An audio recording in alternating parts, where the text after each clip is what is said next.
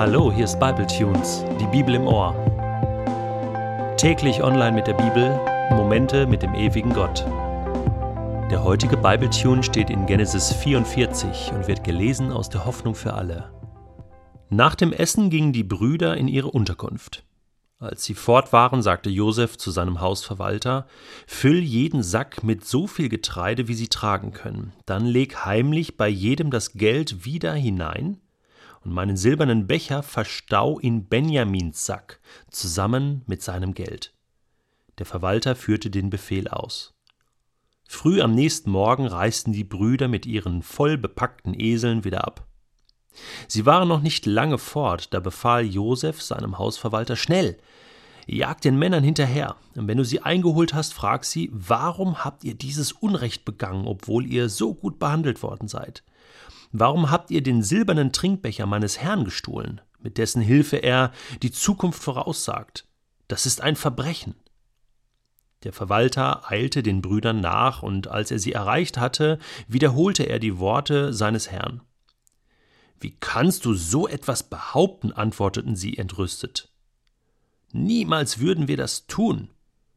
Du weißt doch, dass wir das Geld zurückgebracht haben, das wir nach unserer ersten Reise in den Säcken fanden.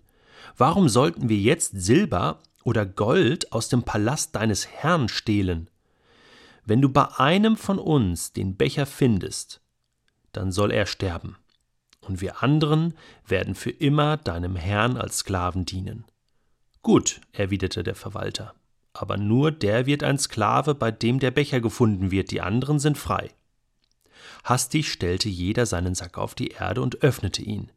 Der Verwalter durchsuchte alle Säcke sorgfältig, er ging der Reihe nach vom ältesten bis zum jüngsten, und schließlich fand er den Becher bei Benjamin. Da zerrissen die Brüder ihre Kleider vor Verzweiflung, beluden ihre Esel und kehrten in die Stadt zurück. Josef war noch in seinem Palast, als sie dort ankamen. Sie warfen sich vor ihm nieder. Warum habt ihr das versucht? stellte Josef sie zur Rede. Ihr hättet wissen müssen, dass ein Mann wie ich den Schuldigen herausfindet.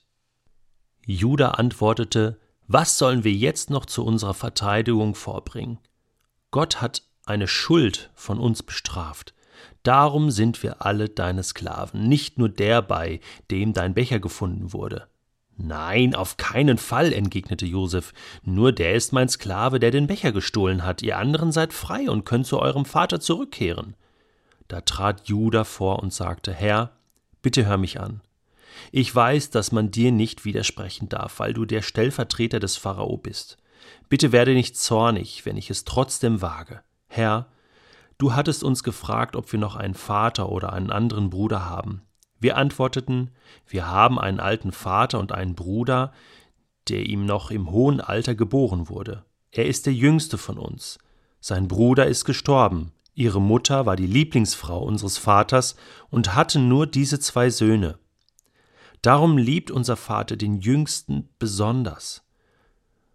Da hast du von uns verlangt, ihn herzubringen, um ihn mit eigenen Augen zu sehen. Wir entgegneten, Herr, sein Vater würde sterben, wenn er ihn verließe. Du gingst nicht darauf ein und sagtest, ohne ihn dürft ihr euch nicht mehr hier sehen lassen. Wir kehrten zu unserem Vater zurück und erzählten ihm alles.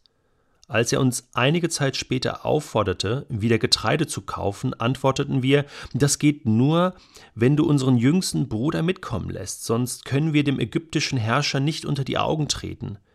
Da sagte mein Vater zu uns, ihr wisst doch, dass meine Lieblingsfrau nur zwei Söhne bekommen hat, der eine ist verschwunden, ich habe ihn nie wieder gesehen, sicher hat ein wildes Tier ihn zerrissen, jetzt wollt ihr mir den anderen auch noch wegnehmen. Wenn ihm etwas zustößt, bringt ihr mich ins Grab. Darum, Herr, fuhr Judah fort, wenn wir jetzt zu unserem Vater kommen, ohne den Jungen, an dem er so hängt, dann wird er vor Kummer sterben, und wir sind schuld daran.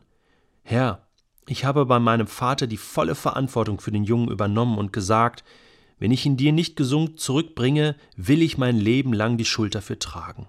Darum bitte ich dich, Herr, lass mich an seiner Stelle als dein Sklave hier bleiben, und lass ihn mit seinen Brüdern zurückziehen.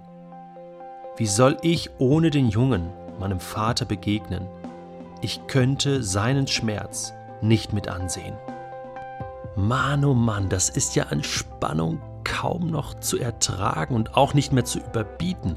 Was macht Josef da bloß mit seinen Brüdern, mit seiner Familie? Unglaublich. Er treibt sie so dermaßen in die Enge und jetzt sind sie kurz davor, wirklich in der Falle zu sitzen. Nein, sie, sie sitzen in der Falle. Ich habe die letzten Tage einige Male mit meinem kleinen Sohn Schach gespielt und ja, mir kommt es so vor, als wenn Josef hier Schach spielt und wirklich den König, in diesem Fall seinen kleinen Bruder Benjamin, wirklich immer mehr in die Enge treibt und nun so eingekesselt hat, dass er nicht mehr rauskommt aus dieser Falle. Er ist kurz davor, ihn schachmatt zu setzen. Und das war sein Ziel. Es war sein Ziel, seinen Brüdern das erleben zu lassen, wie sich das anfühlt, wenn man in der Falle sitzt, denn er selbst wurde ja von seinen Brüdern in die Falle geworfen, in den Brunnen geworfen und dann verkauft damals an die Ägypter und war dort im Gefängnis, saß in der Falle und das zu erleben, was das bedeutet, diesen Schmerz, diese Einsamkeit, Verlassenheit, diese Unfähigkeit, die Situation zu ändern aus eigener Kraft, das erleben jetzt Josefs Brüder. Es ist unglaublich. Und ich möchte kurz darüber sprechen, ähm, was es bedeutet, wenn solche Dinge in der Familie vorkommen. Das ist nicht so ganz einfach. Wir sehen schon bei Jakob fing das ja an. Er hatte damals ja seinen Bruder Esau und seinen eigenen Vater hinters Licht geführt, hatte sich den Segen und das Erbe geraubt. Schon da fingen diese, diese Querelen in dieser Familie an. Und das ging jetzt über Generationen weiter. Seine eigenen Kinder erleben das nun auch und sie erleben den Verlust, sie erleben Lug und Betrug und Jakob musste mit dieser Lebenslüge eigentlich bis jetzt leben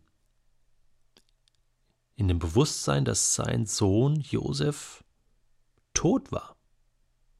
Seine Söhne haben ihn immer noch nicht aufgeklärt über diesen Skandal, der damals passiert war. Und nun ist die Zeit reif. Nun muss das endlich ans Licht kommen. Es gibt tatsächlich ganz bestimmte fehlerhafte Eigenschaften, die von Generation zu Generation weitergereicht werden können die quasi nie aufhören in der Familie. Die Großeltern haben das schon gemacht, deren Kinder und Kindeskinder und Enkelkinder. Und es hört nie auf. Das können bestimmte Neigungen zu Suchtverhalten sein, das kann Jezorn sein, Ungeduld, das kann Neigung zum Ehebruch sein, zum Lügen. Hier war es ganz klar die Neigung zu lügen, zu betrügen und das hörte nie auf. Und irgendwann muss man mal aufräumen. Irgendwann muss man das mal stoppen. Und Josef ist jetzt hier kurz davor, diese Situation zu stoppen, diesen Lug und Betrug aufzudecken. Und das ist das schönste Schachmatt, was man erleben kann, wenn Gott in diese Zusammenhänge hineinkommt und endlich mal aufräumen kann in einer Familie und dass es dann einen Neuanfang gibt.